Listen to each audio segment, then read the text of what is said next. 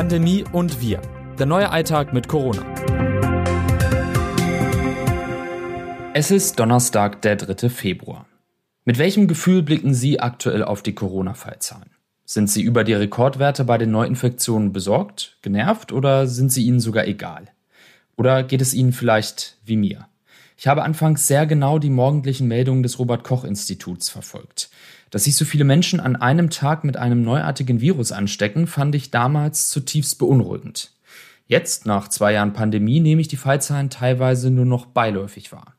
Dass es Infektionen mit dem Coronavirus gibt, ist nicht mehr so überraschend. Man könnte sagen, es hat sich ein gewisser Gewöhnungseffekt eingestellt. Sicher geht es nicht nur mir so. Aber ist das eigentlich schlimm? Sich an täglich steigenden Infektionszahlen zu gewöhnen?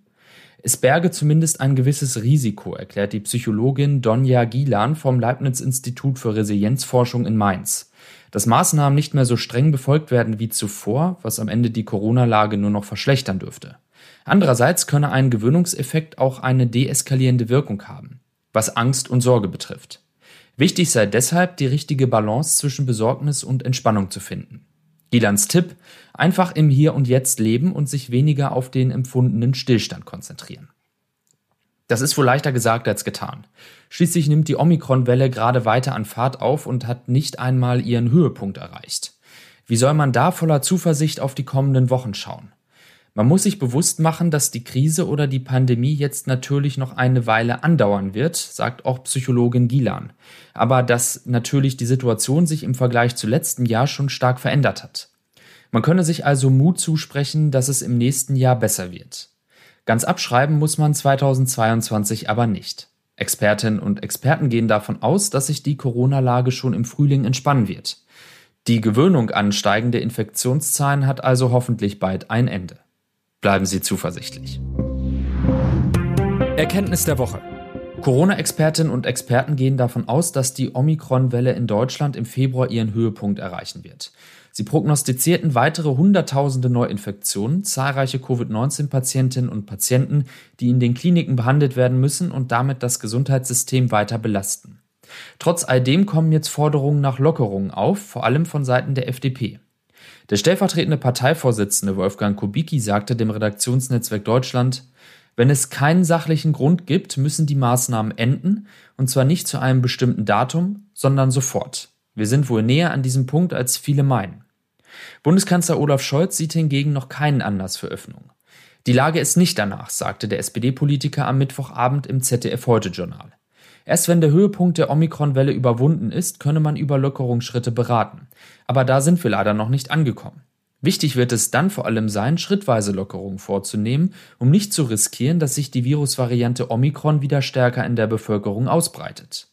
Gerade die Kontaktreduzierung müsse noch für weitere Zeit beibehalten werden, da man so an einer Überlastung der Krankenhäuser geradewegs vorbeischramme, sagte RKI-Modellierer Dirk Brockmann meinen Kollegen Sven Christian Schulz und Fabian Wenck. Auch Virologe Christian Drosten von der Berliner Charité hält es wegen der weiterhin bestehenden Impflücke für unklug, jetzt schon Maßnahmen zu lockern. Der Experte hofft auf Ostern, wenn es wieder wärmer wird und ein an Omikron angepasster Impfstoff zur Verfügung stehen könnte. Dann wird ein sehr entspannter Sommer kommen und dann gehen wir wieder in den Herbst rein, sagte er im NDR-Podcast Coronavirus Update. Und was dann zählt, ist, was man in der Zwischenzeit geschafft hat in Form von nachgeholten Impfungen bei den jetzt ungeimpften. Alltagswissen. Reisen in der EU werde für Menschen, die noch keine Boosterimpfung erhalten haben, deutlich schwieriger. Denn EU-Impfzertifikate ohne Auffrischungsimpfung sind ab sofort nur noch neun Monate gültig. Nach Ablauf dieser Frist werden zweifach Geimpfte bei Grenzüberschritten wie Ungeimpfte behandelt. Das heißt, sie brauchen einen aktuellen negativen Test oder müssen sogar in Quarantäne. Diese Regelung findet aber nicht in jedem Land Anwendung. In Italien oder Frankreich läuft das Covid-Impfzertifikat beispielsweise schon früher ab. Vor der Abreise sollten Reisende also unbedingt überprüfen, wie lange ihr digitales Impfzertifikat gültig ist und ob es im Zielland anerkannt wird. Dafür in der Kofpass-App unter dem QR-Code auf Zertifikate anzeigen klicken und dann auf das aktuellste gespeicherte Impfzertifikat gehen. Es öffnet sich die Detailansicht, bei der ganz unten das technische Ablaufdatum steht. In der Corona-Warn-App hilft ein Klick auf den QR-Code des Impfzertifikats weiter. Danach ganz nach unten scrollen und das aktuell verwendete Zertifikat auswählen. Es erscheint die Detailansicht und ganz unten das technische Ablaufdatum. Zitat der Woche. Bei Omikron ist es sicherlich so, dass es seltener zu schweren Verläufen führt. Aber das ist kein Naturgesetz. Es können auch wieder Virusvarianten entstehen, die schwerere Krankheitsverläufe verursachen. Professor Richard Neher, Virus-Evolutionsexperte vom Biozentrum der Universität Basel, spricht im RND-Interview über die weitere Entwicklung des Coronavirus. Forschungsfortschritt. Die Kombination aus Impfung und Infektion sorgt für einen besonders guten Immunschutz, wie US-Forschende im Fachmagazin Science Immunology berichten.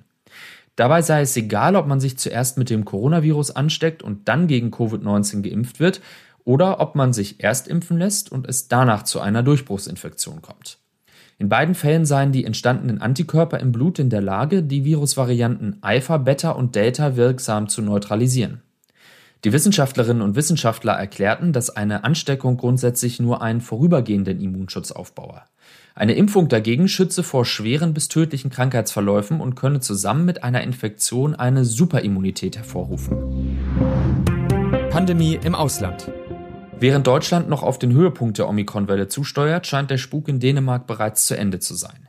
Das Land hat sich am Dienstag von nahezu allen Maßnahmen verabschiedet. Und das trotz hoher Fallzahlen. Die Maskenpflicht wurde aufgehoben, Großveranstaltungen sind wieder erlaubt, ebenso wie der Besuch von Bars und Diskotheken. Die dänische Regierung begründet die Lockerung mit einer hohen Impfquote und einer stabilen Lage in den Kliniken, vor allem auf den Intensivstationen.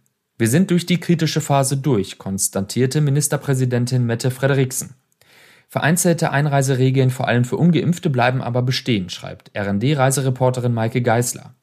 Wer aus Deutschland nach Dänemark einreisen möchte und keinen gültigen Impf- oder Infektionsnachweis besitzt, muss entweder in den Tagen vor oder spätestens bis 24 Stunden nach der Einreise einen Corona-Test machen. Geimpfte und Genesene, die ihre Infektion bzw. Impfung nachweisen können, brauchen keinen Test. Außerdem sind Krankenhäuser und Pflegeheime weiterhin dazu angehalten, den Gebrauch von Masken und den Corona-Pass von Besucherinnen und Besuchern zu verlangen. Was kommt? In Dänemark und Großbritannien verbreitet sich zurzeit eine Schwesternvariante von Omikron, die die Bezeichnung BA.2 trägt. Im Vereinigten Königreich wird sie bereits als Variante unter Beobachtung gelistet. Erste Untersuchungen aus Dänemark deuten darauf hin, dass BA.2 noch infektiöser als BA.1, die Linie, die in Deutschland das Infektionsgeschehen dominiert. Auch könnte sie zu einer gesteigerten Immunflucht führen, also den Schutz von Geimpften und Genesenen noch einmal reduzieren.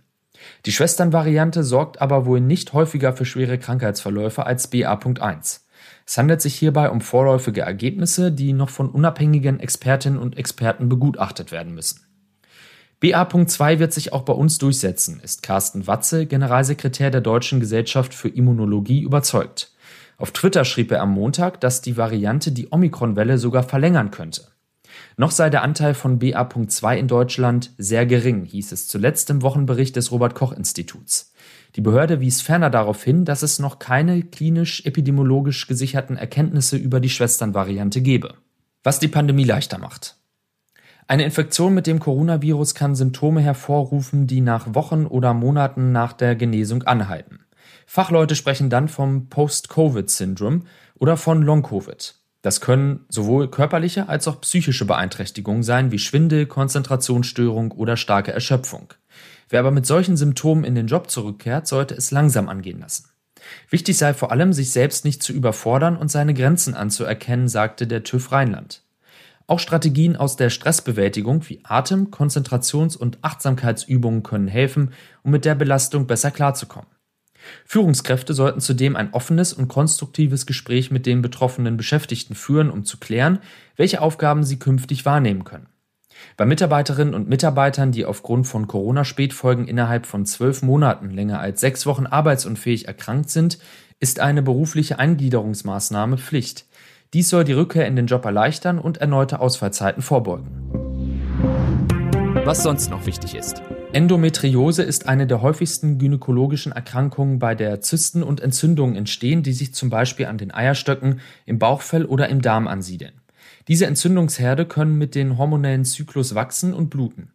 Es kommt zu Schmerzen im Unterbauch unmittelbar vor und während der Menstruation, beim Geschlechtsverkehr sowie zu starken und unregelmäßigen Monatsblutungen. Schlimmsten Fall kann eine Endometriose sogar unfruchtbar machen.